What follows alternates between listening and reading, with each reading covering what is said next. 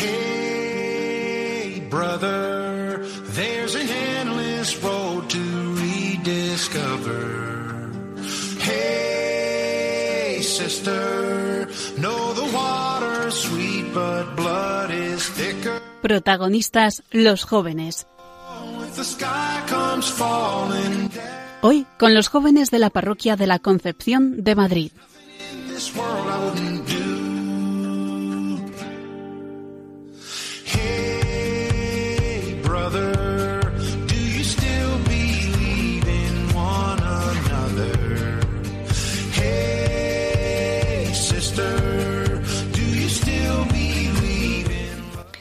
Hola, ¿qué tal estás? Espero que todo bien. Empezamos una apasionante hora de radio aquí en Protagonistas los Jóvenes. Somos, ya lo sabes, eso, un grupo de jóvenes de la parroquia de la Concepción de Madrid y como dicen que la noche es joven, pues vamos a acompañarte hasta la medianoche. Gracias a Radio María por acogernos, gracias a ti por escucharnos, comenzamos.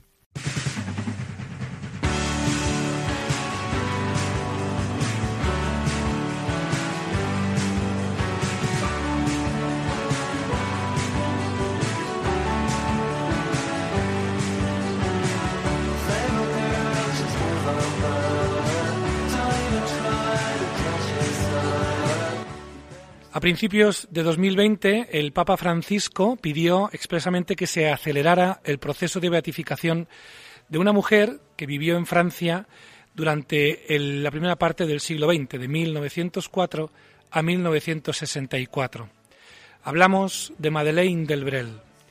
En esta noche, los jóvenes de la Concepción queremos presentaros el perfil, la persona, la espiritualidad y quién es Jesucristo en Madeleine Delbrel. Nosotros, que trabajamos también en la traducción de varias obras de esta mujer, queremos poner ante vuestros oídos y ante vuestros ojos una historia que atrajo a muchísima gente al seno de la Iglesia. Madeleine del Brel, una vida deslumbrada por Dios.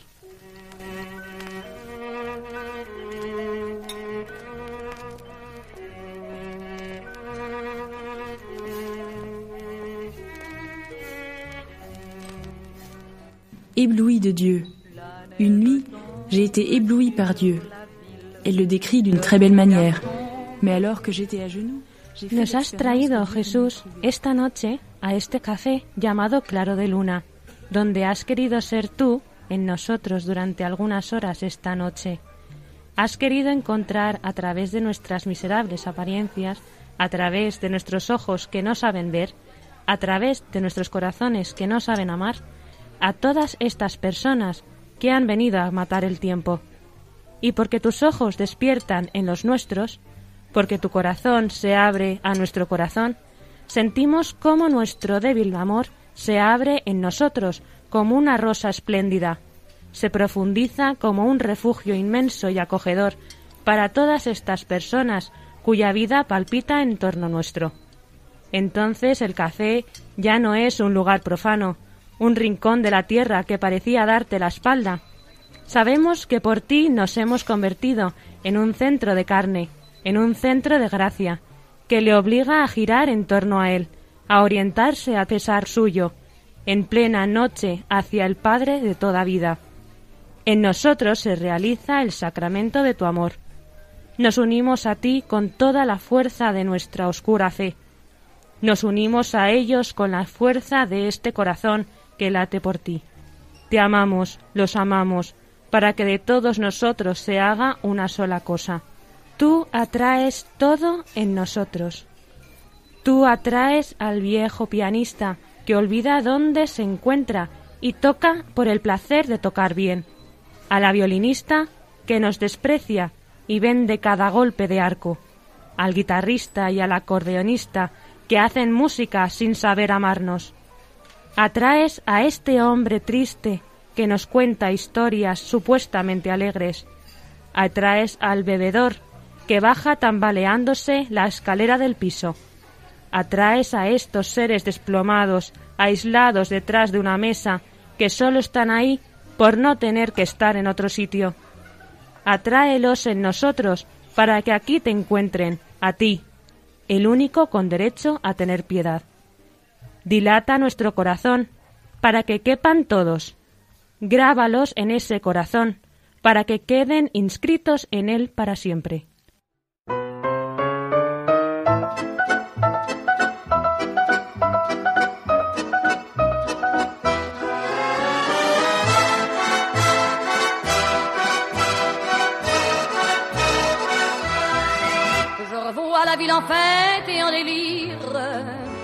Sous le soleil et sous la joie.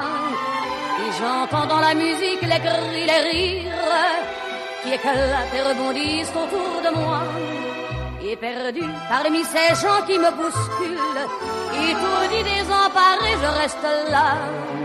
Quand soudain je me retourne, il se recule. Madrugada del 24 de octubre de 1904, Musidán, en la Dordoña francesa. Jules Debrel y Lucille Junier reciben a su primera y única hija, Madeleine. Él trabaja en las líneas ferroviarias francesas. Lucille se dedicará a la cuidada educación de su hija, Madeleine Delbrel. El trabajo de Jules, el padre, les obliga a cambiar varias veces de vivienda y de lugar en la Francia de inicios del siglo XX. Antes de llegar a París, cuando la hija tenga 12 años, pasarán por Burdeos, Châteauroux, Montluçon. Muy pronto manifiesta grandes dotes artísticas como el dibujo, la poesía, el piano, la danza incluso. El 6 de junio de 1915, en Montluçon recibe la primera comunión. Y al año siguiente, Madeleine, antes de partir con toda la familia para París, recibirá el sacramento de la confirmación.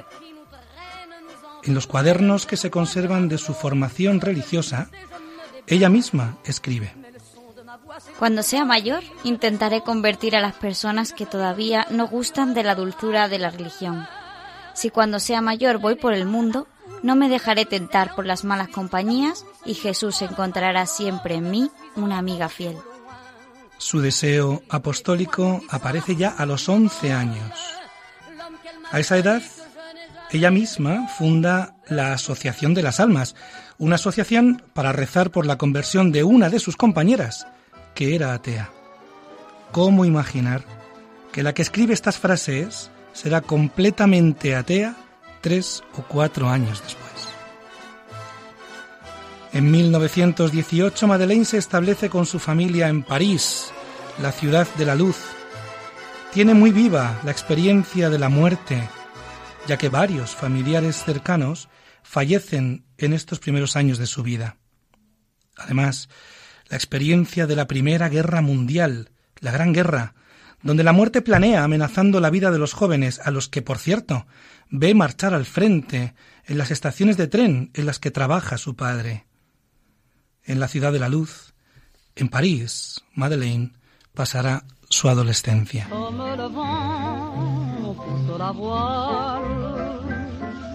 Comme la croix du sud guide le voyageur, comme ce fixe le marin sur les étoiles, votre amour guide mon cœur.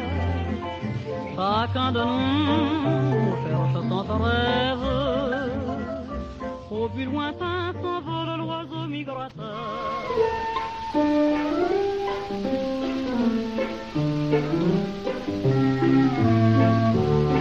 Dans les salons, au temps de mon passant, sur Bellamy, chaque femme París es el escenario en el que Madeleine evoluciona personalmente hacia el ateísmo más frío, para vivir después una violenta conversión.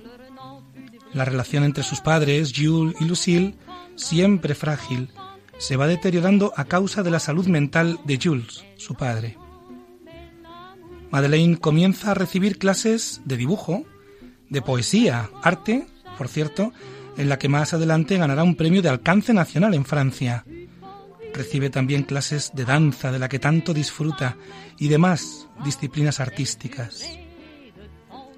Frecuenta con su padre la Asociación Amigos de Montaigne, una asociación de libre pensadores donde se reunían creyentes y ateos. Poco a poco, Madeleine se va dejando ganar por el lado superficial de la vida. Abre las puertas a que se insinúe en ella una forma de escepticismo decepcionado que se instala con la pérdida de la fe. En esta época de adolescencia lírica, Madeleine escribe. ¿Por qué lamentar lo que se amaba ayer, puesto que mañana volveremos a ver las mismas cosas? Si todo brota y todo crece, es con el fin de morir. En 1922, cuando cuenta 17 años, Madeleine deja escrita en su cuaderno una poesía cuyo título es Dios ha muerto, viva la muerte. Expresa de esta manera una confesión de fe atea sin concesión alguna, con una ironía mordaz en la que las flechas alcanzan a los que pretenden cambiar el mundo y que tendrán que desistir, a los enamorados que pronuncian la palabra siempre con ingenuidad. A todos estos Madeleine les muestra que la alegría de la que disfrutan solo es destrucción. Sin embargo, Madeleine ama la vida. Amaba demasiado la vida. De hecho, decide divertirse. Para ella, a sus 17 años, divertirse es salir, bailar, distraerse, pasarlo bien. Madeleine no lleva una vida desordenada, sino que desea ordenar su vida en el vacío. Surfea sobre una juventud desbordante de vida. Madeleine disfruta especialmente bailando. Recuerdo que un día habíamos bailado en casa de Madeleine. No era uno de esos días en los que teníamos una velada especial. Así que cuando Madeleine se estaba yendo porque ya era tarde, dijo, Vámonos con el tocadiscos, vamos a otra parte. Entonces cruzamos un puente. Eran las tres de la madrugada y todos juntos, pues éramos unos dieciocho, continuamos bailando en casa de un chico. Entonces Madeleine, siempre desenfadada, se dejaba llevar por un entusiasmo loco. En Dios ha muerto, Madeleine escribe. Mientras Dios vivía, la muerte no era una muerte para siempre. La muerte de Dios ha hecho la nuestra más segura. La muerte se ha convertido en la cosa más segura. Hay que saberlo. No hay que vivir como esas personas para quienes la vida es lo más grande. A la vez que su interior se revoluciona, Madeleine sigue algunos cursos de filosofía en la Sorbona. En un atardecer de 1920, su amiga Hélène cuenta. Hacia 1920 estábamos juntas en las clases de filosofía de la Sorbona. Un día, al salir con la cabeza llena de tesis y antítesis, subíamos el Boulevard Saint-Michel cambiando impresiones. Nació entonces entre las dos una gran decisión, en consonancia con la primavera que florecía en la Plaza Médicis, los árboles reverdeciendo en el jardín de Luxemburgo bajo un sol deslumbrante. La decisión, permanecer siempre jóvenes, pasara lo que pasara, sin importar el paso de los años. En aquella época, la madre de alguna de sus amigas incluso llega a recomendar que su hija no fuera con Madeleine, porque ésta no creía en nada. gibt jeden Tag.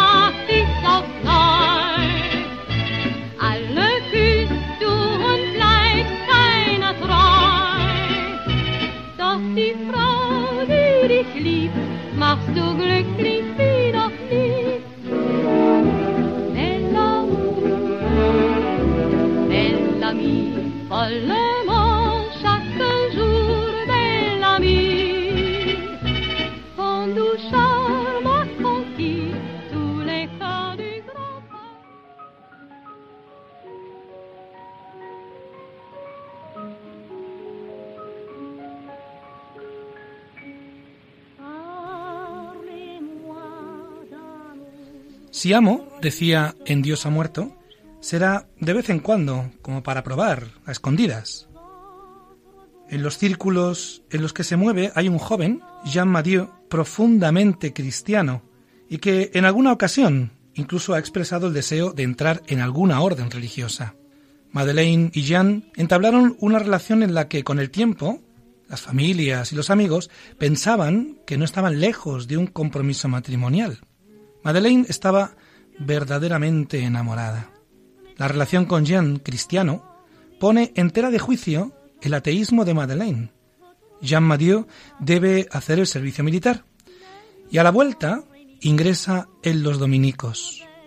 Ejerció en nuestra protagonista una notable influencia en su conversión.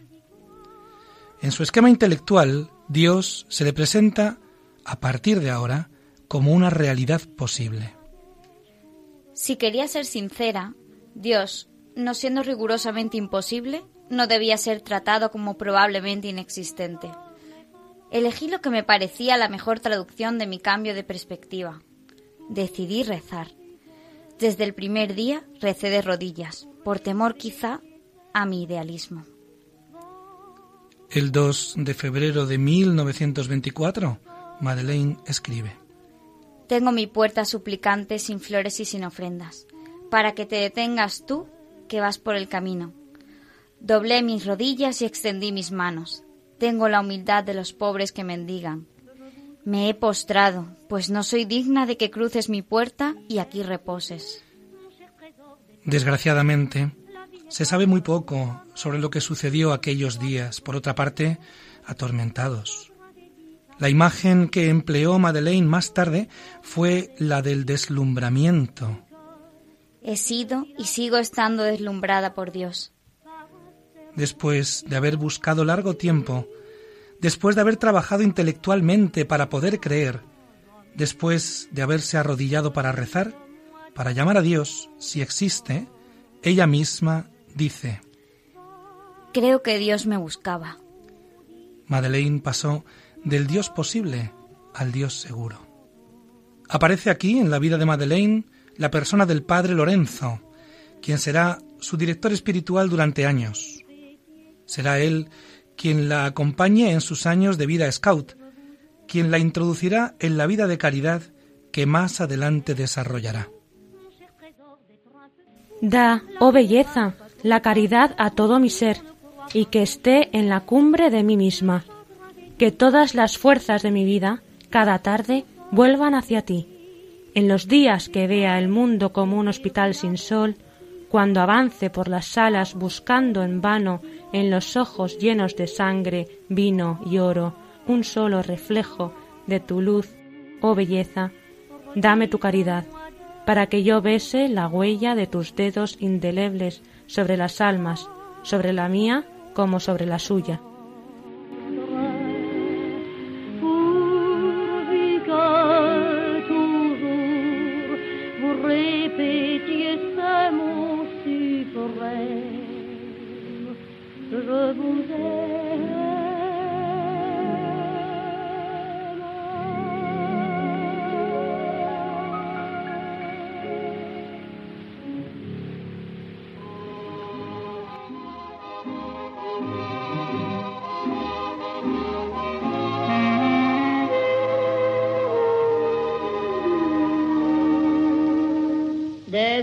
Font baisser les miens, un rire qui se perd sur sa bouche. Voilà le portrait sans retouche de l'homme auquel j'appartiens. Quand il me prend dans ses bras, qu'il me parle tout bas, je vois la vie en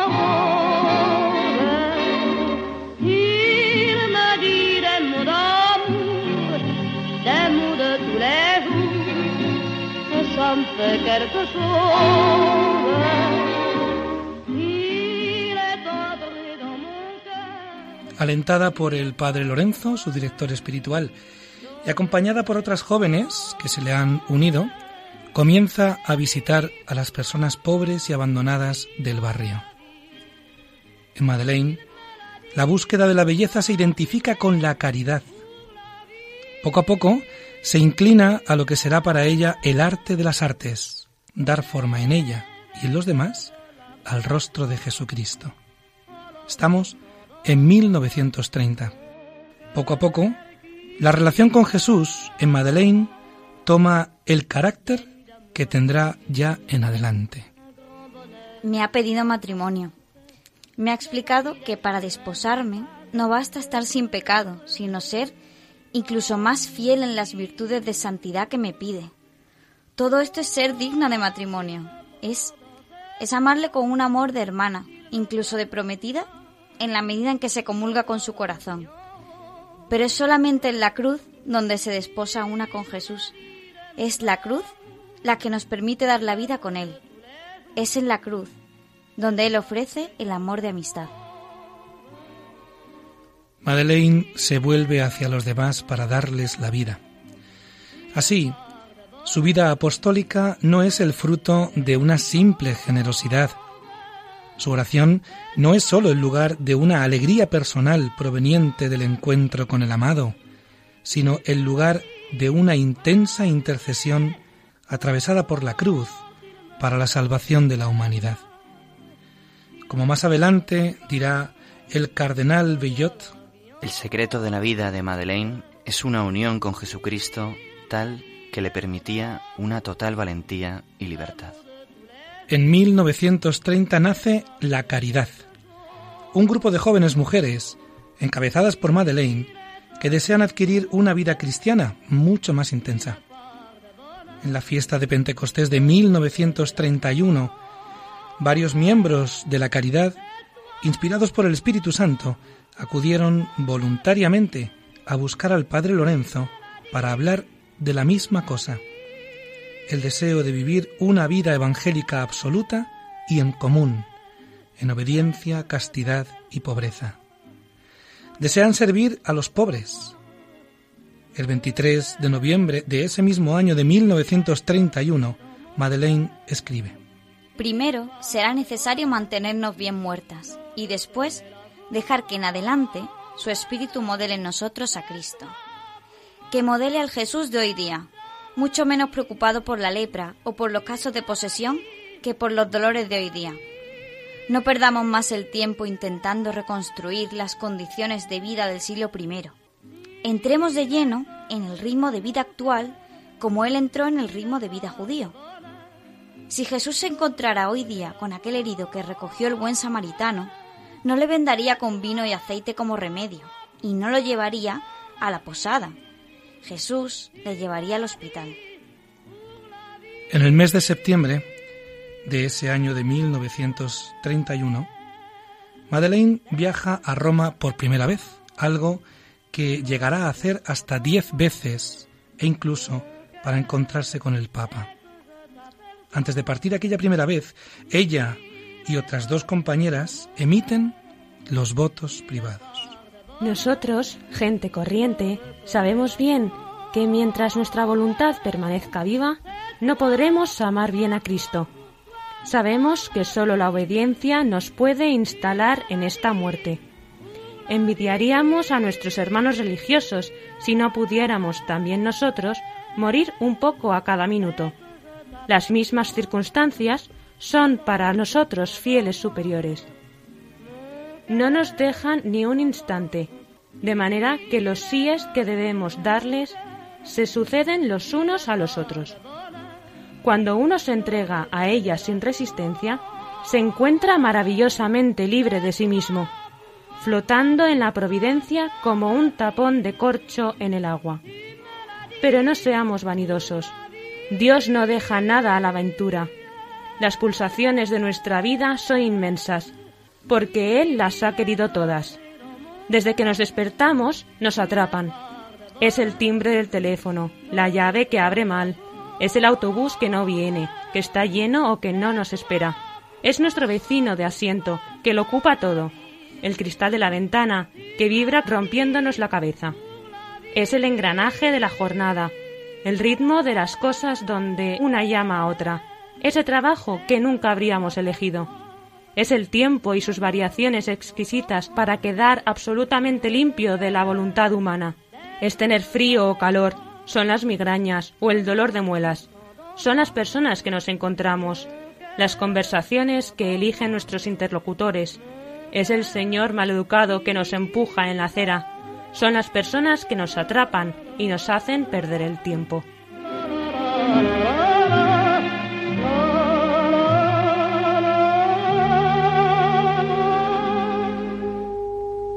Par les monts et les plaines traînant ses souliers. Il chante Tontaine le long des sentiers. Il va boire aux fontaines, s'endort dans les blés, beaucoup mieux que le prince dans son lit brodé. Qu'il fait bon sur la colline dormir tout là-haut, sur la la colline aux oiseaux. 15 de octubre de 1931, fiesta de Santa Teresa de Jesús, día fundamental en la vida de Madeleine y de la caridad, porque primero en tranvía y después en autobús, con una imagen de la Virgen con el niño Jesús debajo del brazo, Madeleine con sus compañeras parten para Ivry. Allí transcurrirá la vida de esta vida naciente que se llama la caridad de Jesús. Aquella misma tarde, después de instalarse en el número 11 de la calle Gaspel, escribe Aquí se comprende la vocación de la caridad. Se fusiona con la Eucaristía de la parroquia. De ella toma todo lo que es, santidad, vida y amor, para servirle como un signo. Ser poseído por el Dios escondido y hacer al mismo Dios visible. Arranca pujante la vida apostólica de la caridad. Ivry es un lugar muy pobre. Pronto el número 11 de la calle Gaspel se convierte en un lugar donde todos se pueden encontrar. Nos encontramos ante el primer ayuntamiento occidental gobernado íntegramente por el Partido Comunista francés. Un acontecimiento que quedará en la memoria de la caridad como emblemático, orienta a Madeleine en el modo en que debe ejercer su apostolado.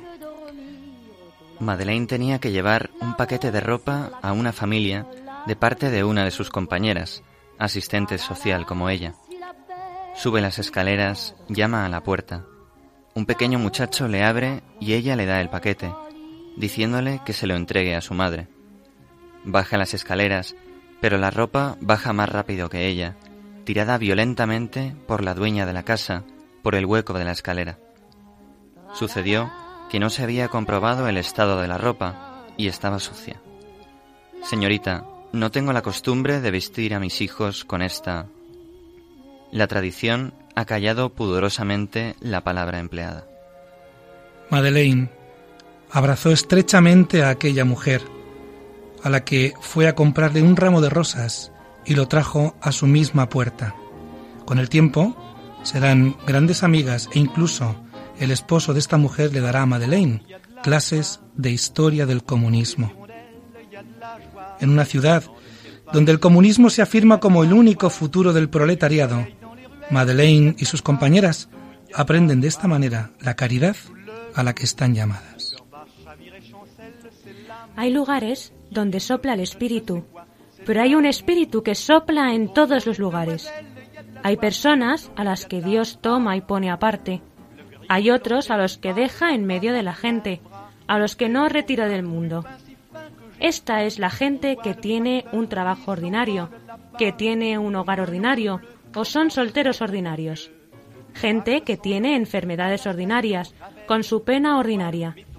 Gente que tiene una casa ordinaria, que viste ropas ordinarias. Es la gente de la vida ordinaria.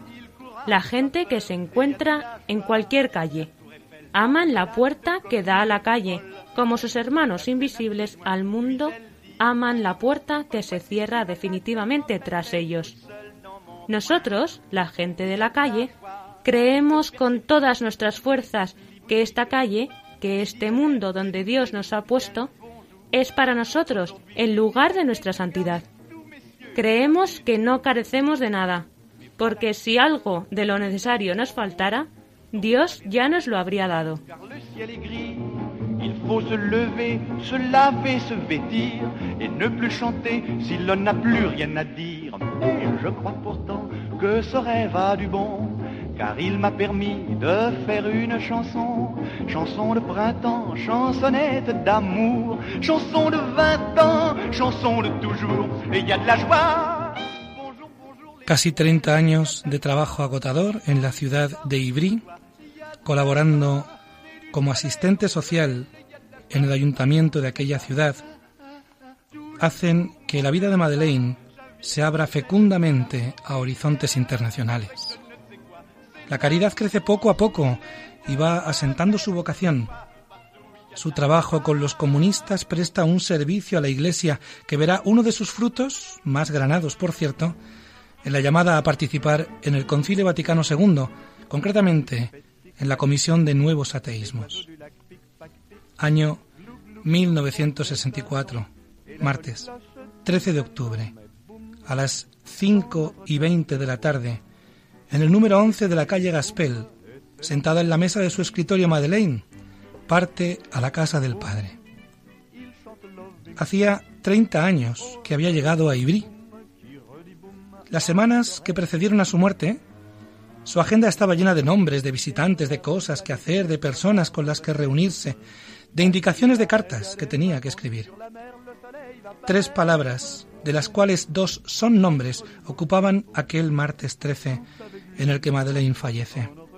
Curiosamente, en los días siguientes no hay en su agenda prácticamente nada. Madeleine descansa en la paz y la alegría de Jesús. Será el Papa Francisco quien después de aprobar el decreto de virtudes heroicas junto con los mártires estilitanos, será él quien abra su proceso de beatificación y quien pida, literalmente, que este proceso se acelere. Dans son fauteuil de nuage.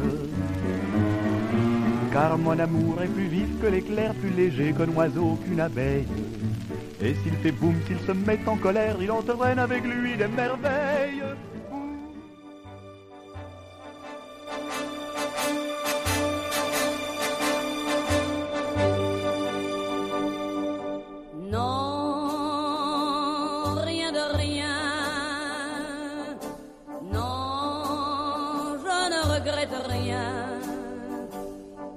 Ni le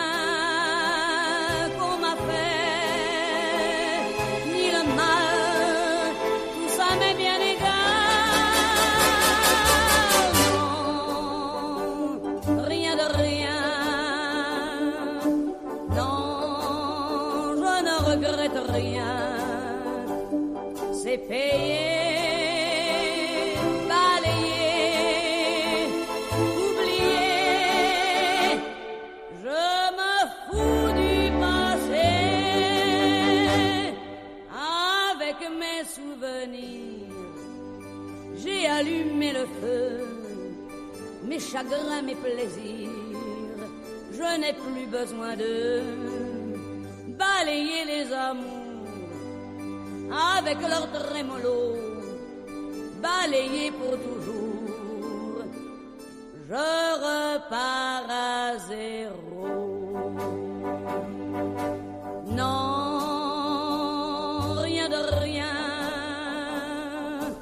Non, je ne regrette rien, ni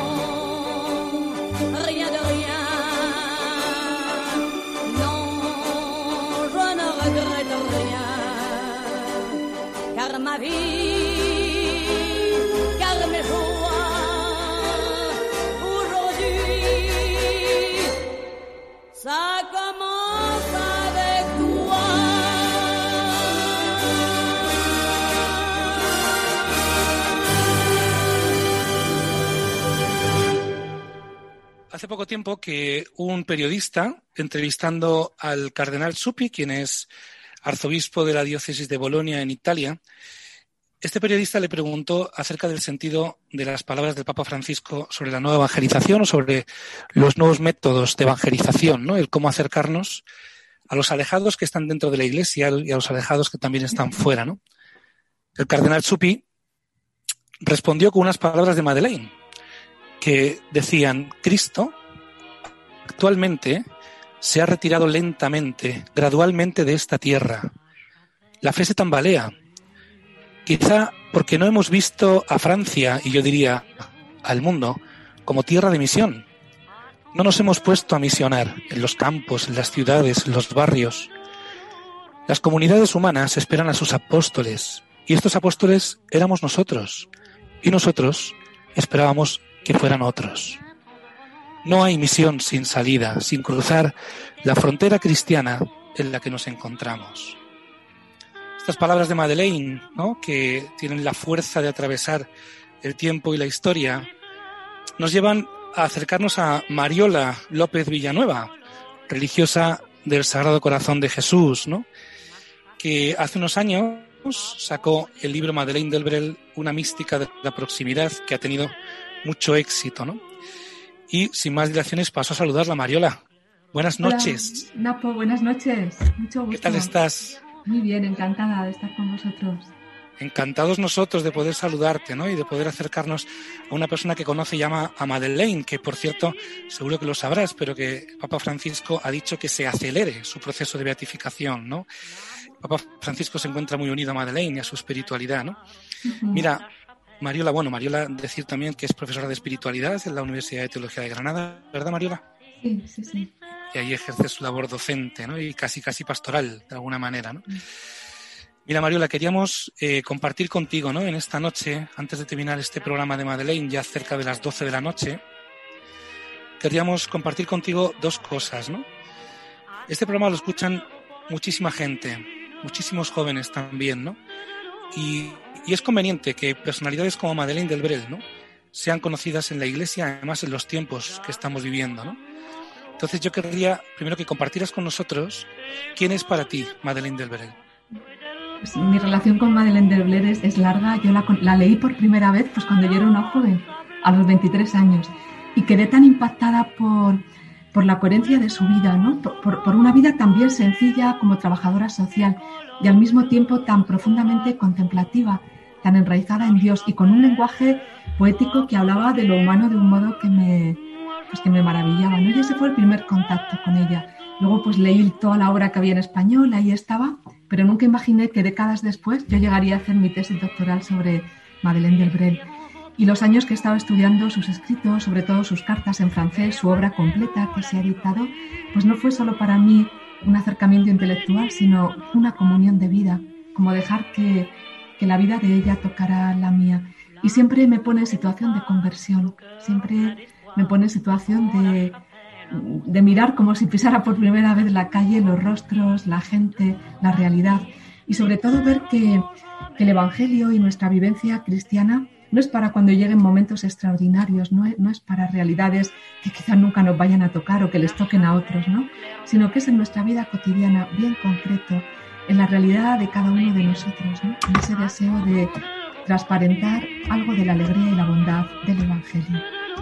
Qué bonito, qué bonito, Mariola, y qué, y qué verdadero, ¿no? Porque es verdad que necesitamos, como dice tu libro, ¿no? Una mística de la vida diaria, de la vida concreta, de lo pequeño que sucede cada día a nuestro alrededor, que al final es de lo que se compone nuestra existencia, ¿no? Y como que se nos despierte la comprensión a que ahí, ahí está Jesucristo a la espera de un diálogo con nosotros, ¿no?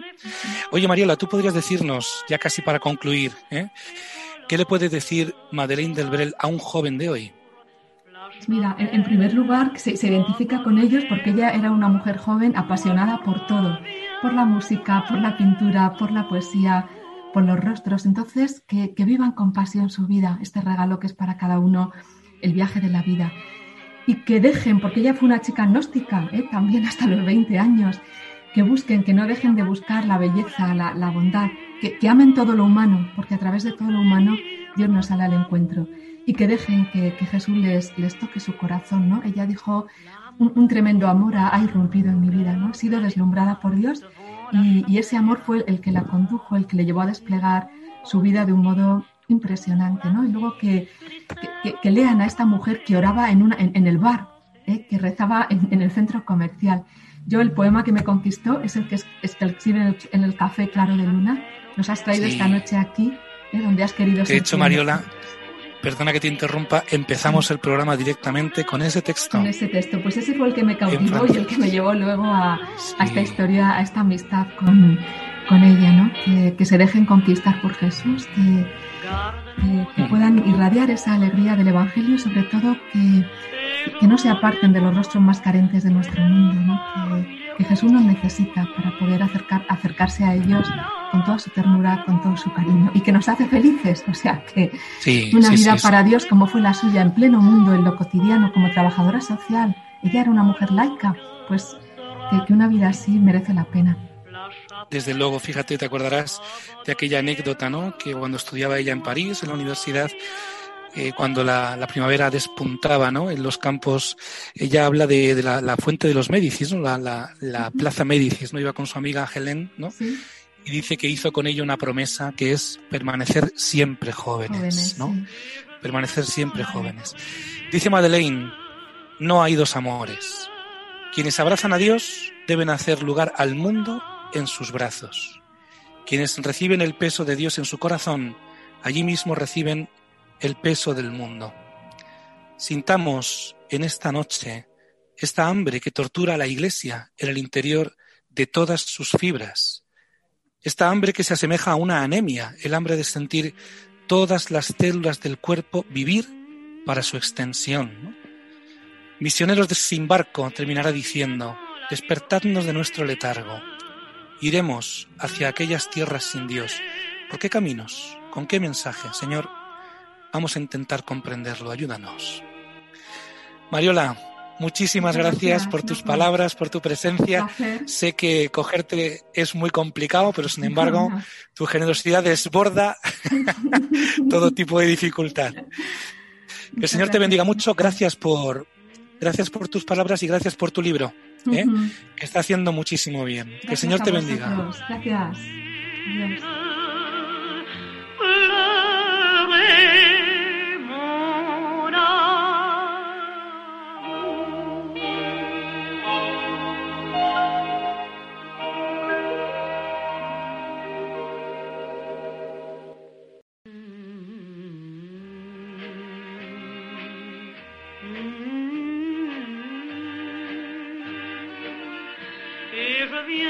La nuit brune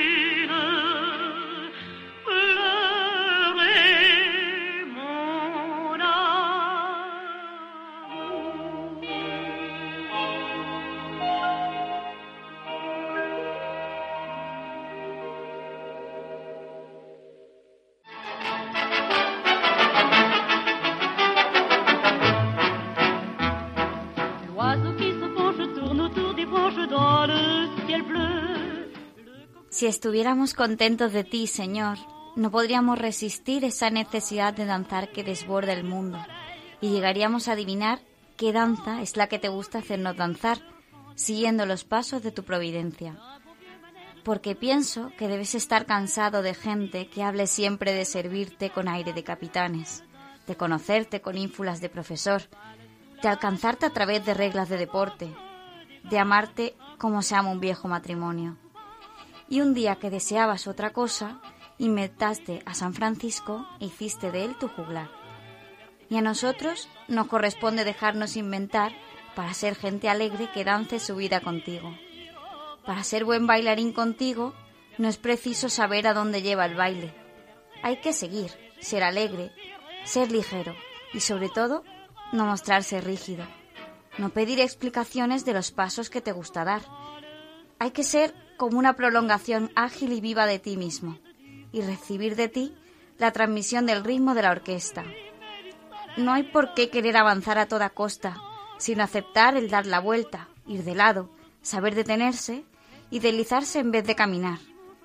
Y esto no sería más que una serie de pasos estúpidos si la música no formara una armonía.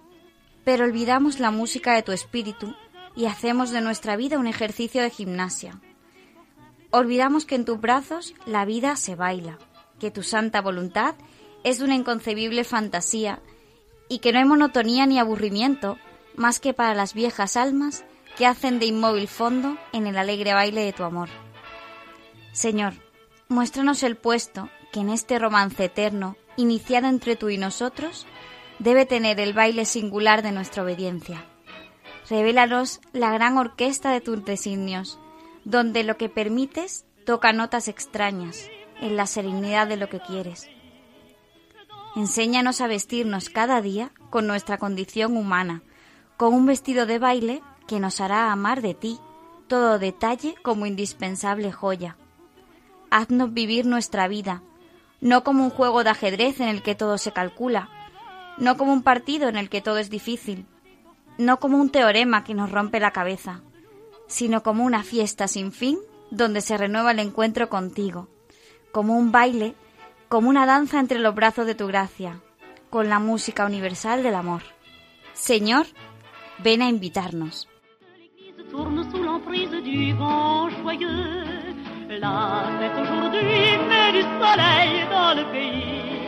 dans chaque logis, le bonheur chante et sourit. D'un beau vieux manège tourne le cortège sur l'air plaintif. D'un orgue qui traîne la même rengaine d'un ton poussif. Le bal sous la tente commence déjà. Un couple silence en se parlant tout bas. Un autre s'avance à petits pas. Et je sens léger sur mon bras ton bras. Verser, verser, chanter, chanter. Tourner, tourner. Rêve de bal du désir. Verser, verser, griser, griser. Verser, verser, faire léger. Soupirer, baiser. Au cœur enivré. L'oiseau qui se penche tourne autour des branches dans le ciel bleu. Le coq de l'église tourne sous l'emprise du vent joyeux. La fête aujourd'hui met du soleil dans le pays. Dans chaque logis, le bonheur chante et l'amour sourit. Cette robe blanche par un beau dimanche tournant, tournant. Ce bras qui la frôle se prend sur l'épaule, ses cœurs battants. Dans la même ivresse d'un rêve un peu fou. Dans cette simple fête des corps simples et doux. Gardons-en l'image au fond de nous. Souvenir toujours d'un beau jour d'amour.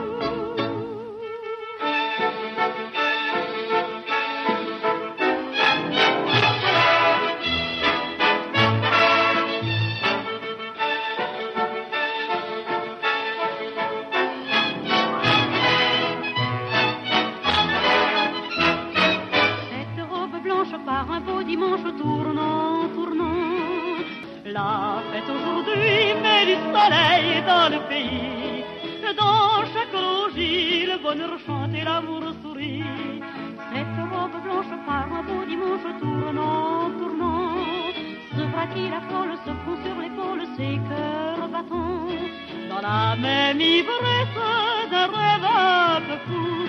Dans cette simple fête des corps simples et doux. Gardons-en l'image au fond de nous. Souvenir toujours d'un beau jour d'amour.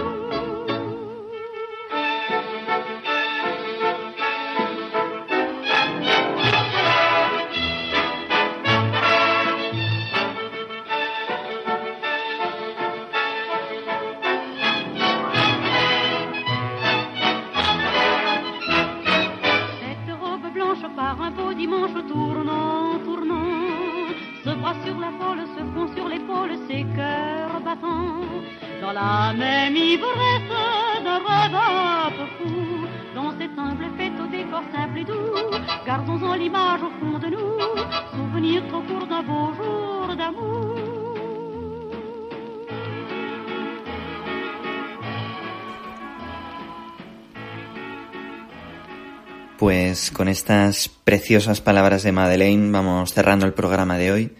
Y qué bonita y qué interesante esta idea. Eso de que muchas veces no hace falta que nos acerquemos a Dios con cabeza de teólogos o con ascética de luchadores que lo fían todo a sus fuerzas.